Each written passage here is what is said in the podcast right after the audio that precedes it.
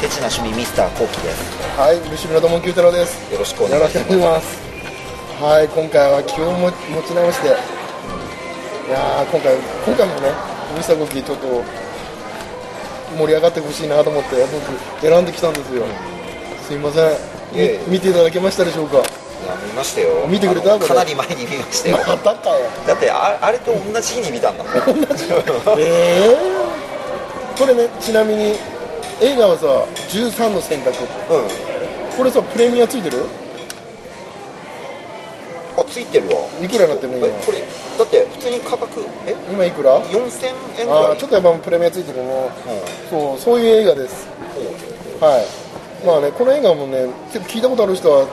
多いのか少ないのか、ちょっとね、この映画に関してはちょっと僕も調べてないんだけど、僕がこの映画大好きだったんで、 また、 まあ今回ちょっとね、前回のあるからさ、ち ょっとドキドキなんだけど、あミスターコキがどんな反応してくれるのかというはいよろしくお願いします。ミスターコキさんいや、こちらこそよろしくはい。それでは、カナルの街、小樽から映画の話を中心にお送りする、温厚知新ラジオです。油かだぶら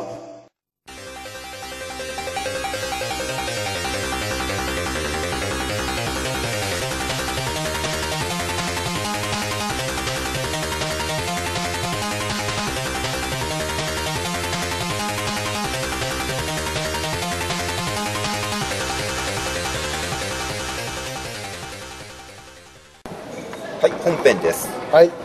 あらすじお願いしああまらすす。じいっちゃう頼むよ。いきますよしたらえっ、とねそれで終わるかもしれない仕事。人間性を捨てるほど巨額の報酬が得られるゲームをショッキングなビジュアルで描いたスリラーある日エリオエリオットのもとに人生の大逆転を可能にするゲームの誘いが舞い込む人生に行き詰まり絶望していた彼はゲームへの参加を承諾するがあー、これはさ、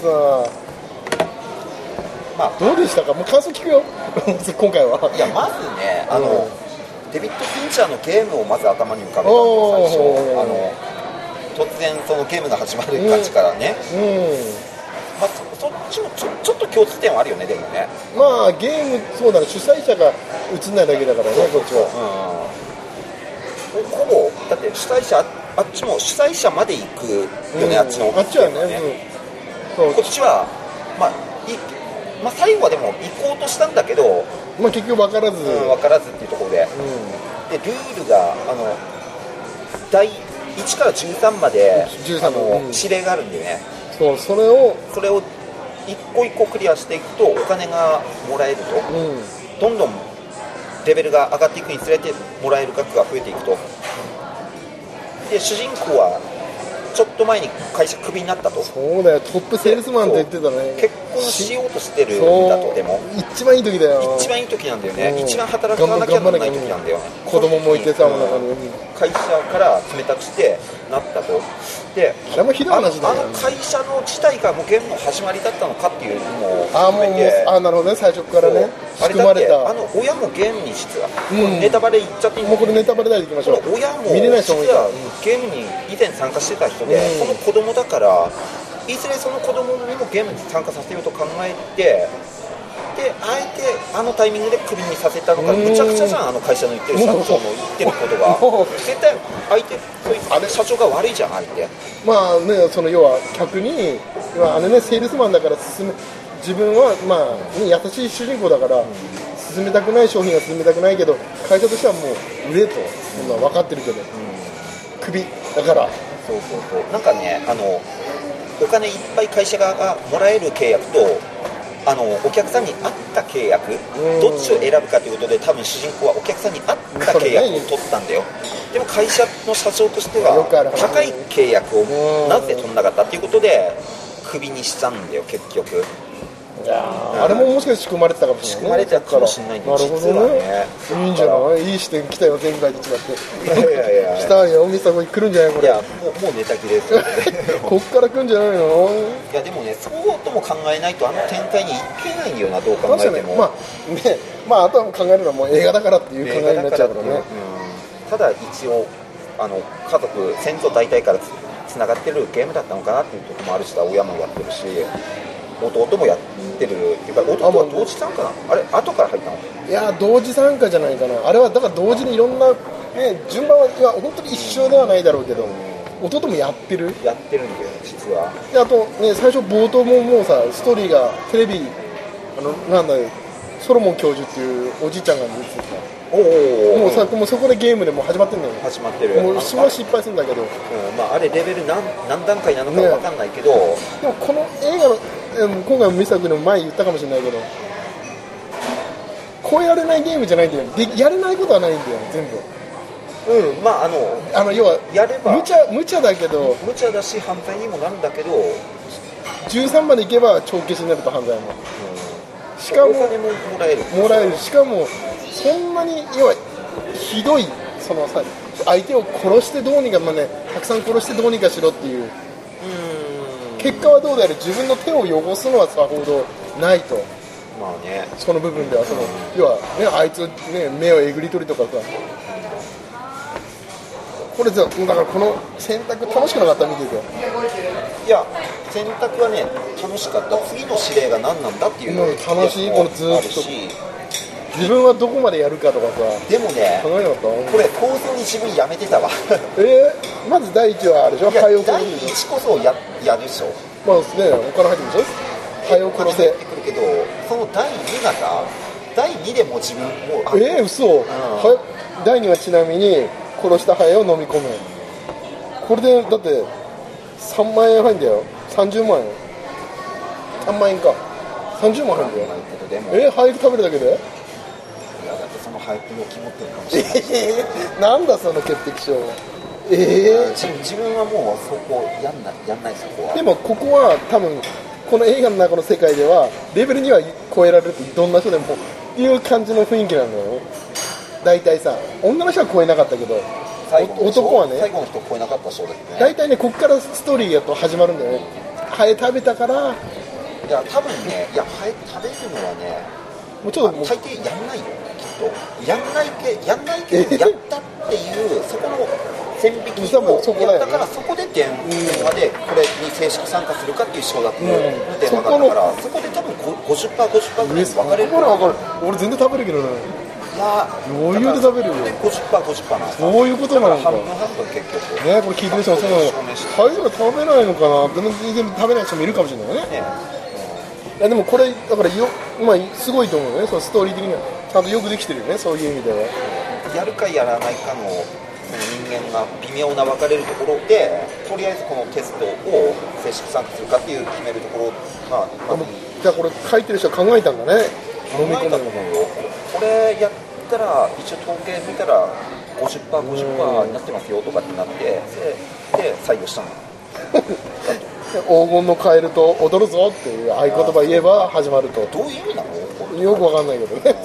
なんか意味あんのかな、まあ多分あるんだろうね向こうの言葉なんかあるのかもしれないねえレベル3何ですかレベル35子供を泣かせるね、分以内に子供泣かせるう時間制限あるんだよね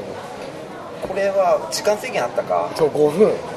まああの状況からもうちょっとね確確かに難しいし、まあ、でもこれは入りは自分はやれそうなお気おがするんだけどここ悩んだよここは悩んだよ僕マジでここは悩んだね肺より悩んだよでも難しい泣かすって叩いて泣かすでも主人公もさまあうまく泣かすんだけど、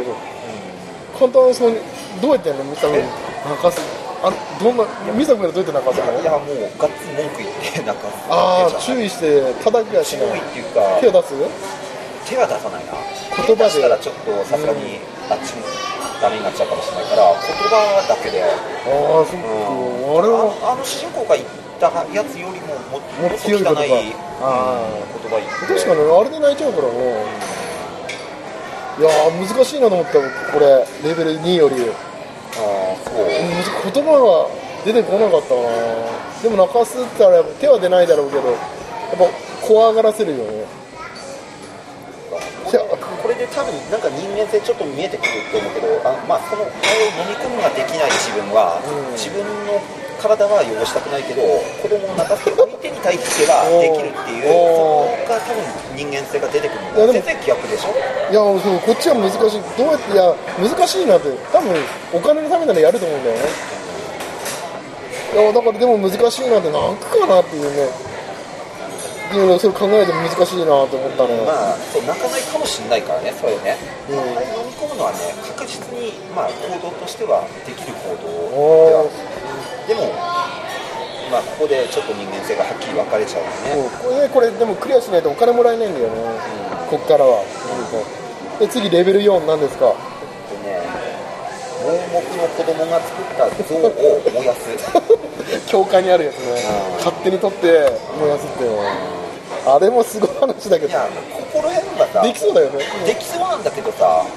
場所をなんとか選ぶよねあんな価値になりやすい場所で場所ね燃やす場所ねなんであとな中庭みたいなことなぜそそこでやるっていうの主人がちょっとあるんだけど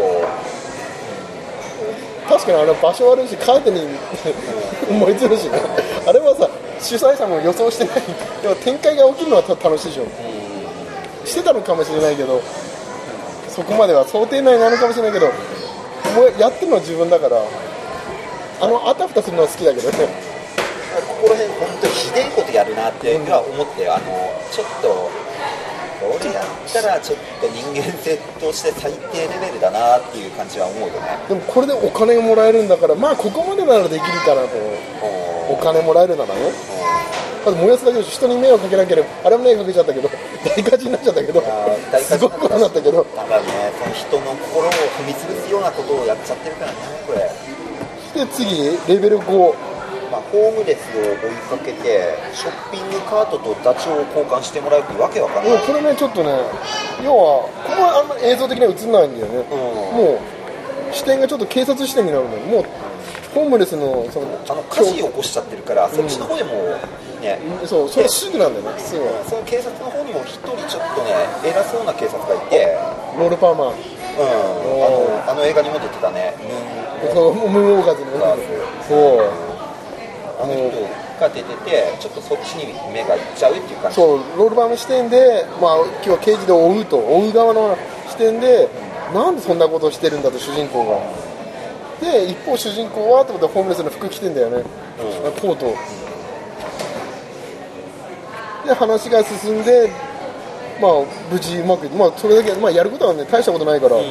でレベル6レベル6がねかなり手強いと思うんだこれこれこっから急にねむずこっからやばいよねこっから難しいよやばいと考える笑いよがだんだん混ざってくるよね そう考えるよねここは頭使うよねこっからはこれ怖いし面白いし無茶するしでもうこれ何ちなみに、これはねある男をコーヒーに誘 い4時までに席に座らせて目の前で目の前にコーヒーを置くってういんうのが、ま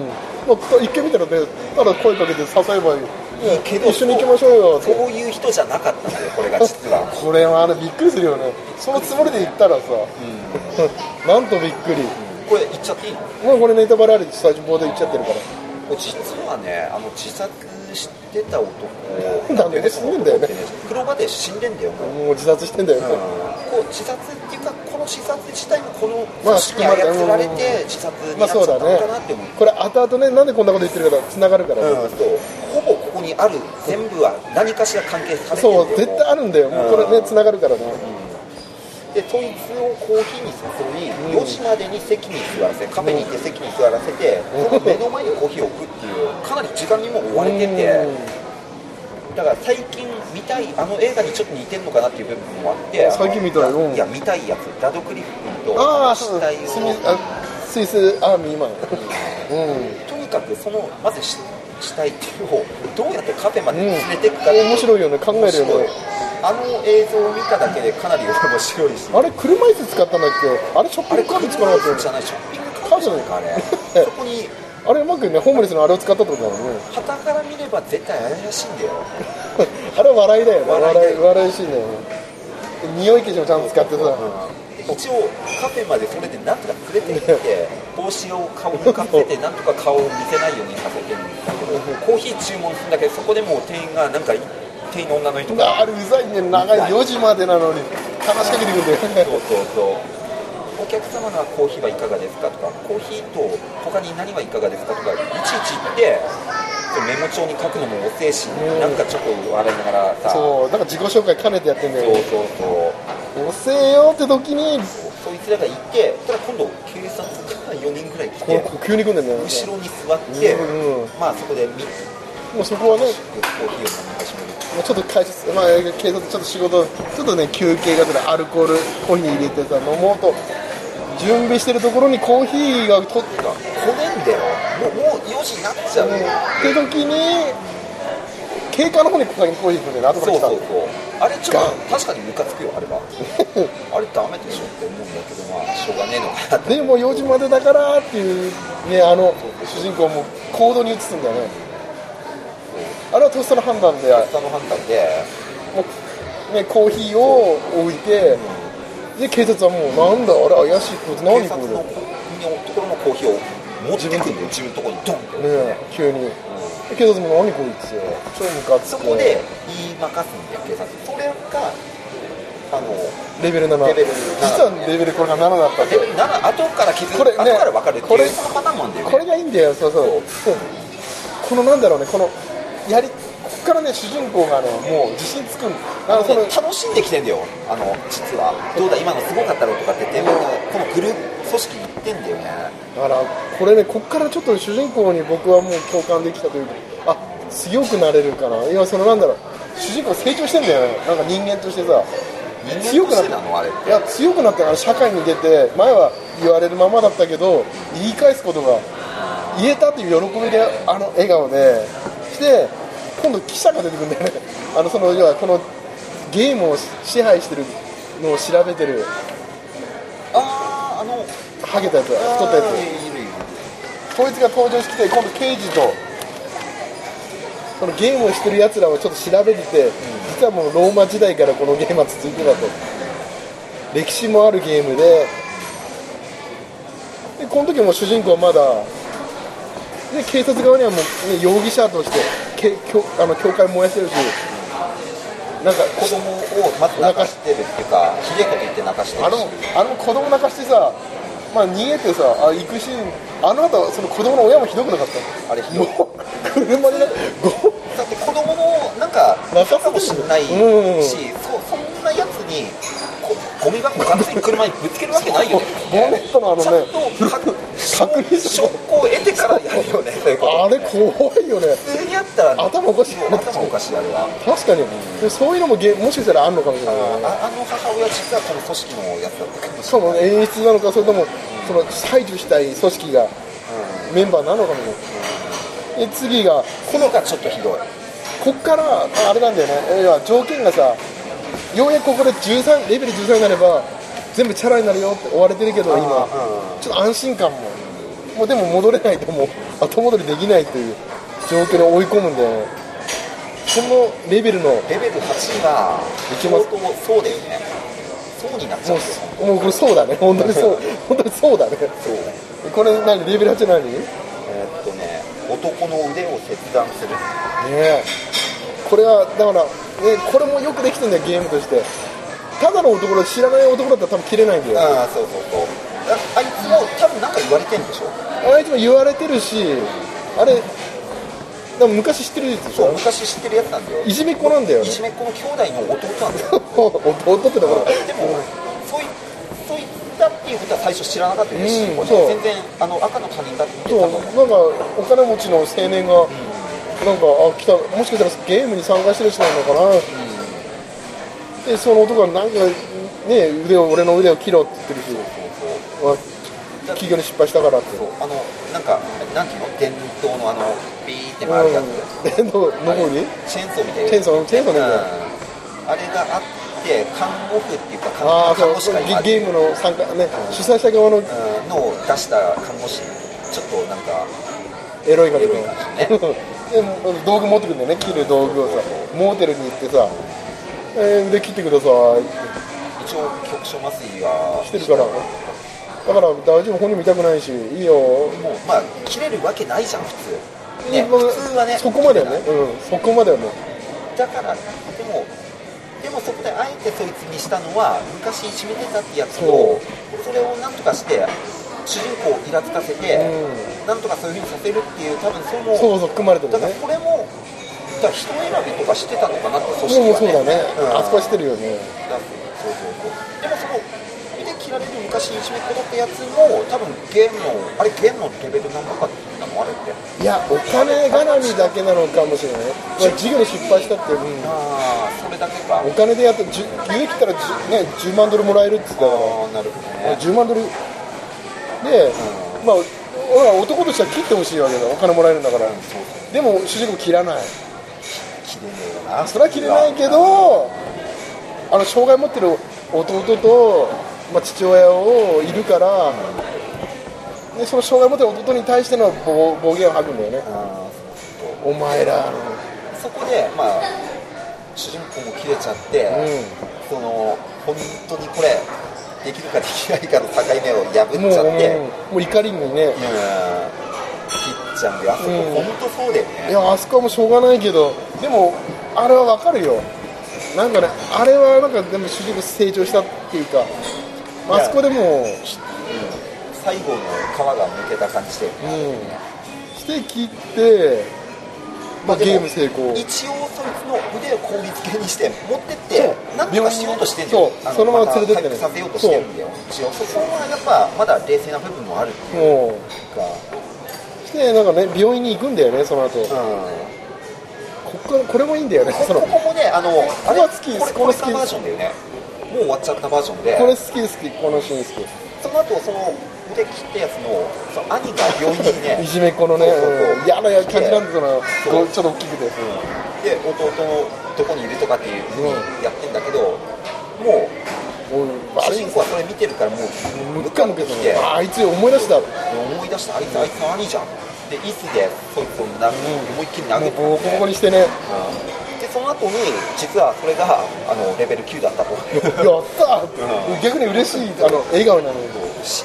もうね、もう強くなってるなんか主人公はそのなんか男としてさオスになってるんだよオスになったといい感じここ楽しかったけどね、うんもうこの辺が主人公のイケイケのピークぐらいででここからあれあそろそろお金も貯まってきたし結婚式の準備も前夜さんもちょっと準備しなきゃなーって時になってここがねここは辛かったと思うよ主人公さすがにでも電話なんかねこれこの時主人公待ってんだよねもう次来ないのだから結婚もう始まる始まりそうな時にさそして始まるでしょ結婚の前夜祭がうんそしてレベル10は10何ですか、え ーと翻訳パーティーで乾杯の時にインターナショナルを歌いながら、ホールにある75%のガラスや容器をバラバラにして花瓶に小便をするっていうおしっこちょっといろいろ多いんだけすどごいんだよねレベル10これもでもねあの弟があれをするっていう策略をうん組織が計画してやりやすくしてんのかなっていう、ああ弟もね出席してていや弟ももうその時もゲームやってんだろうなもうきやっとってるんだよね、弟も一う方ん、でそのレベル何段階か分かんないけど、うんそれになんか女性に、で見せるってやんだね正義を見せるみたいな、うんっていうやつを多分やったんだそうよそれでそそのパー結婚婚約会場にん警察が来て、弟もいるしねそこに弟を探してたんだよ自分は主人公だと思ったらそうそうあの弟、だからあのなんていうのそういうあのそういうの見まあ、せた性り性的、まあ、わいせつだよわいねせつだよね、そういうので多分追ってきてだからあ自分じゃなかった逆にこの主人公やりやすくなんだようん次の行動うがん、そうそうだかやったと思ったねあの、そしてあの奥さんにあの奥さんになる人に演技するからみたいな感らそうそうじで弟守るためだから時間稼ぎだとかってねそうそうそう、でそこで陶器から75%ちゃんもう割れ始めるところででおしっこもすると無事、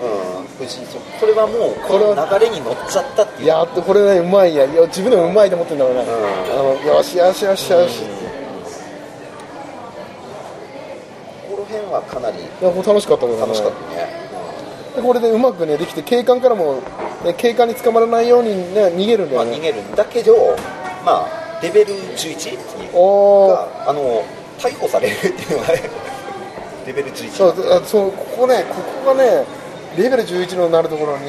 逮捕されろって言われるでしょその時注意されるんだよね主人公君はあなたき君は人目を気にしすぎるからダメなんだ今までのその偉い人その主催者からうん気にしすぎだからそういうことを気にしすぎダメじゃん注意されるんだよねうそれでなんか主人公もあなんかねちょっとああそうだ俺の社人生今までの人生人目気にしてると俺も自自分も僕もそうだからおなんかね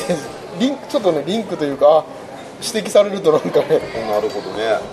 してその一方でまあレベル10始まる前にあの記者がねあのパールハーバンとちょっとパパールパールハーマン何パールハーマンじゃないやああの人でしょうんああ接触して記者がねあのねなんか記者のキャンピング住んでるキャンピングが燃えるんだよ、うん情報が全部そう調べてたのにうでレベル11で警官に捕まれって言われて捕まるんだよねん捕まるまあしょうがないでしょうねしょうがないここからなんだよねこれも嘘か本当かわかんないゲームなのか本当なのかあ捕まった後まあでもね次のゲームもあるから携帯電話も必要だしあれ携帯電話まだこんだけ持ってるかあで持ってるこの時はねこれがうまあこれもゲームなんだろうけど捕まった時の椅子に細工がしてあるとあれがでも細工かどうかはわからないとかっていううんそう主催者側はね僕たちは何もしてないよって主催者側は言言っっててるるけどわかんないわかんないで、まあ、それを利用して脱出するとでこの時に主人公は気づくんだよね他にもやってる人いるんじゃないかとゲーム追う側の存在もちょっと気づきて、まあ、でも計画がに、ね、にこのまま逃げ切れなかったら20年付き合いするよしてそこでは警官とも出会うとあいつとも初対面で2回目とか見たらああ分かるんだよね行動がさあの警官の行動もああなるほどね1回目はねそうでもないおお怖いの銃向けられてるしで携帯落とすんだよねそこで携帯落として逃げ切るんだよね窓から2階の窓から飛び降りてその飛び降りたところの下にゴミ箱があったから、うんそこでそれがクッション代わりになってかぶかるっていう方法で逃げたんだけどそこで携帯電話をゴミ箱にそう入れたまんまもうね逃げるしかなかったそう銃向けられてたからね、うんそっからだよもう携帯ないしどうしよう、次のゲームできないじゃんって時に変なおばさんが来るんだよね犬を散歩しそうそうそうもうカートを引いた、ね、なんか老婆が来るんだよ、おばあで、まあ、主人公どっちか分かんないけどもう強気だからもう携帯持ってるならよこせみたいなお前ゲーム参加者だろお前もどうせだろって言って脅し始めると銃でそれはまあおばあちゃんじゃなく若い男の人でねけあの携帯あ最初初ね携帯奪ってからねその後携帯い奪やっそうか犬散歩は男か今度その後におばあちゃんがカートみたいなのそうかそうか押してくるんだででそのおばあちゃんも多分グルだと思ってるそう年のやつだと思ってるから、次は何をやればいいんだとかなんかそんなことをおばあちゃんにこうしておばあちゃん怯えてるだけでさで主人公もちょっとそこで冷静になるんだよねでわたおばあちゃんは私は家に帰りたいだけなんだって言って、で冷静になった主人公は「しあすいません家どこですか?」って言ったらうん「キャンピングカー出してそこまで送ってって、うん関係ないのかごめんなさいみたいな感じすると突然にして、うん、なんか、おなんか指さすんだっけお願いすんだよね、洗濯物干してくれってお願いすんだよね。じゃあまあいいかって、押してくれって言ってまあそこでまあ主人公も申し訳ない気持ちもある。で、まあ手伝いすると。ねえまあロープ的なものがなんかね、あのそれを、まああ、の竿にかけてほしいとかそう、なんかね、その洗濯物をなんかかけ木木と木とあいなんかね、間にかけてくれって。まあ手伝う、申し訳ない気持ちもあるから。したら、わーわーわーって来るんだよね、ババイイククがが。ね自由に来るんで こっからね、楽しいんだけどね。あ、なんだうん。まあ、悪の法則のシーン、まあ、シーンなんだけどさ、見てあるんだけどさ。へあの、しして、もう、バーンバイクが来た時に、よく見たら、あの、洗濯い、ね、干してる線を見たら、あれ、道路から道路にうん渡って、かかってるな。よく見たら、遠くにも線があるな。ちょよく見たら、ワイヤーだな。まあ嫌なんだよねやべあれこれやべえんじゃないやばバいイクってあーって言って主人公もまだ女性が残ってるから、もうなんとかしてだけど実はあれあれもその後ろにいたあいつもゲームに参加してる人うんそうそうだねあれもそうだあれ弟じゃないあれが弟なのかあれ弟あそうだその後あそこに逃げるもんねそうで自分はもう杭を外しても今難を逃れてば暴走族も暴走族もゲーム探してるんだまよねあそうなんですよねこうすれば5万もらえるのまかだなまだ最初の方のゲームしてるん楽だ勝だなとよねか言ってでもう一周したらもっともらえるんだよ、でもう戻ってきたら弟の方が今度やってるから、で首ちょんぱぱ 見事17年すごいねあれはもうこれのねでここでこの辺からはもう主人公もうレベル12まで達成してるから、もあともう1個だけなんだようここまででもうで全ての容疑でもうこの段階でなんか言われるんだよね、もうげ容疑チャラだよってもうすぐあで言われたって今もう、もう次、億万長者だよ、もう、来て、主人公は、まだ最後の条件は知らないけど、なんかね、ここでもう12で、なんかすべて、お前は、君はもう億万長者だからって言われるんだよね、もう12の段階で、で主人公、ちょっと舞い上がるというか、あもうやめようって、もうこんなゲームでして死んでるし、やだやだやだ。で、時に、レベル13が始まるんだよね、であのでもう12でもやめるもうこんな億万長者なんても嬉しくないからという時になんかさあの音が聞こえるあの電話の音が聞こえるんだよいつもあーの共通のなるほど「てねってってれれ」ってなんかであの音が聞こえたゲームの音が聞こえたから他にもゲームのやつがいるから止めようとするんだよねで止めに行こうとして「やめろよこんなゲーム」って言って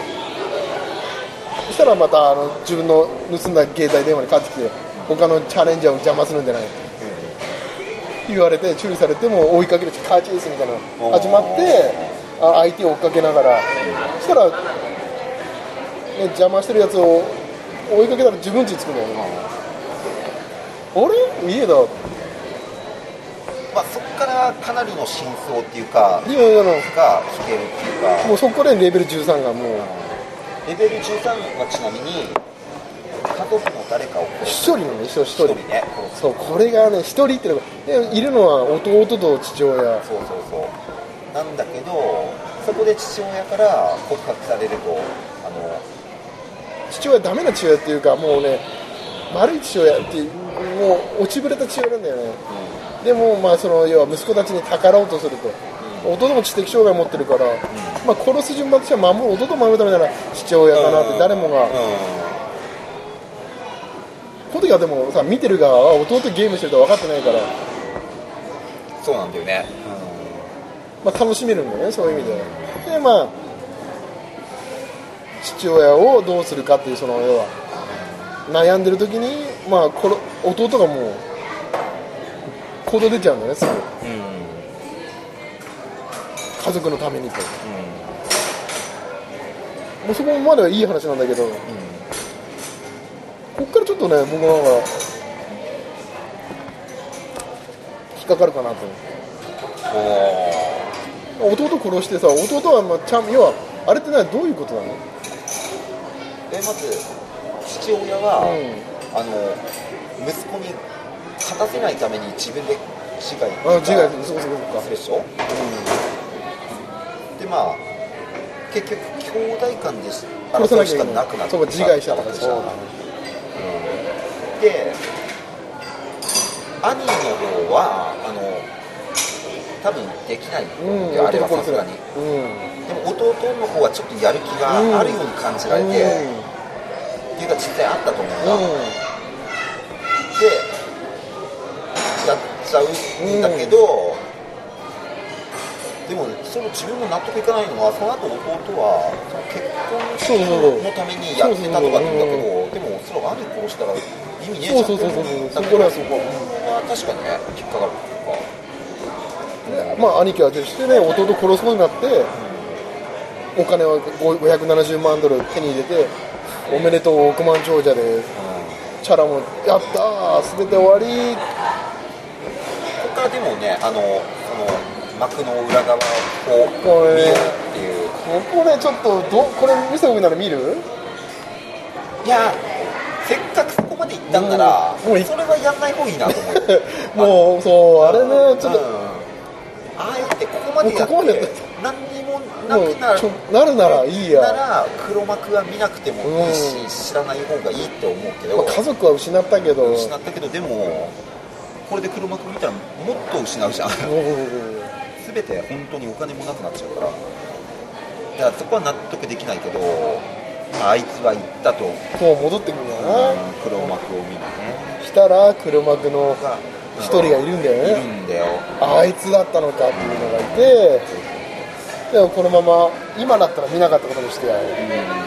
まあそれも本当かどうかわかんないけどでも主人公としてはそこは納得できないから行動に移して行動に移しでても結局ゼロになっちゃううあそうだねそう見てもそのそっちの方選んだのねモラルっていうかそっちの選んででもまあね主人公的にはもう全て失ったけど奥さんがいるとしたらそしたらその組織はやっぱりその奥さんの方にもう電話入れてたんそうだ電よ話入れていたとすでにもうそうでレベル1とレベル2は同じ指令だったんだよねはねうんでも金額大きいんだよね6000ドルなんだよ、 あマジでそうそう主人公の時は3622ドルだったおーの6000ドルなんだよね女の人だからちょっと高いのかもしれないまあ灰は殺したから、んでも灰を食べたらって時の電話した時はもうレベル2だったのよ、それがどうなってんだっていそうこれ楽しみだねうんここはちょっと見てのお試し見ということでで、まあ、その中で、まあまあ、それがね本編のお筋の楽しみで、まあであとまあ記者がね言うにはこのたった数人がこの世界を決めてる気がするってまあでそれ言っちゃえばねほほぼ全部確かにねこの世界そううんそうなってるのかなっていうことも考えられるゲームで動かされてるとかしてあのな記者の奥さんも実はゲームに参加してたってああそうだそうだあれもねちょっと衝撃だから記者は調べてたって奥さんがねあのあの選択肢もすごいけど買いの食べろというそこで、ね、食べたんだよね確かに食べちゃったのよねあそこそういうのもねちょっと見えてきてあお面白いゲームだと思うんだねこのゲーム13の選択、ん結構全くできないわけじゃないかな追い込まれたらするんじゃないかなっていうよバランスのよく取れた映画かなとは僕は思いますがミスターコクさんはどうでしたかいや確かに追い込まれたら分かんないよねどこまでやるかっていうのは確かにまあ、ハエ食べるの昔でも、だからこの状況がね状況によるよねこれねまあそんな感じでですかね結構喋ったよななんかこれあ本当35分も喋ったあということで、まあ、今回盛り上がったということで、はいエンディングいきますか、あはい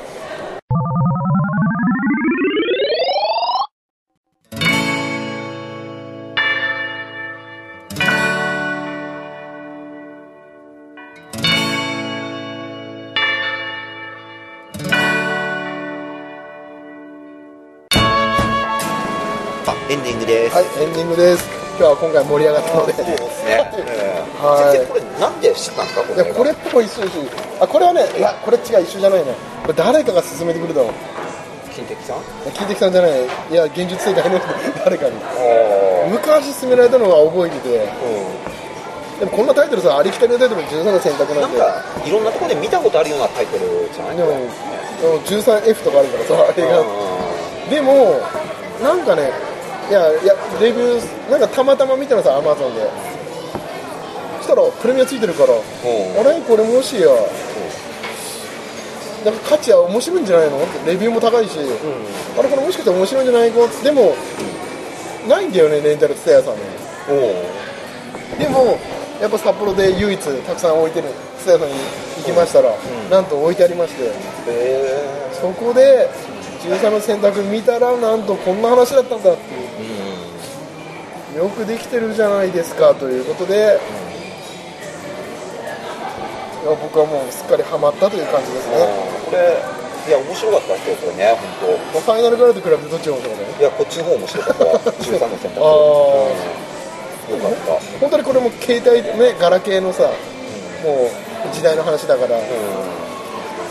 ら割れる心配とかあんまり気にしないですか、 楽しみに見れたけど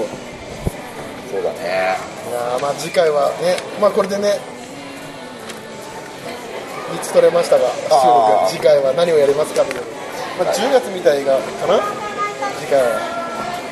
まあそんな感じでぼちぼちと時間も迫ってまいりましたが、ということでそれでは皆さんパトラッシュの曲を聴きながらはいお開きとさせていただきたいと思いますそれでは皆さんしたっけしたっけ僕の道を照らしてくれたの君が僕を僕は君を頼りに生きてゆこうどこまででも行ける世界の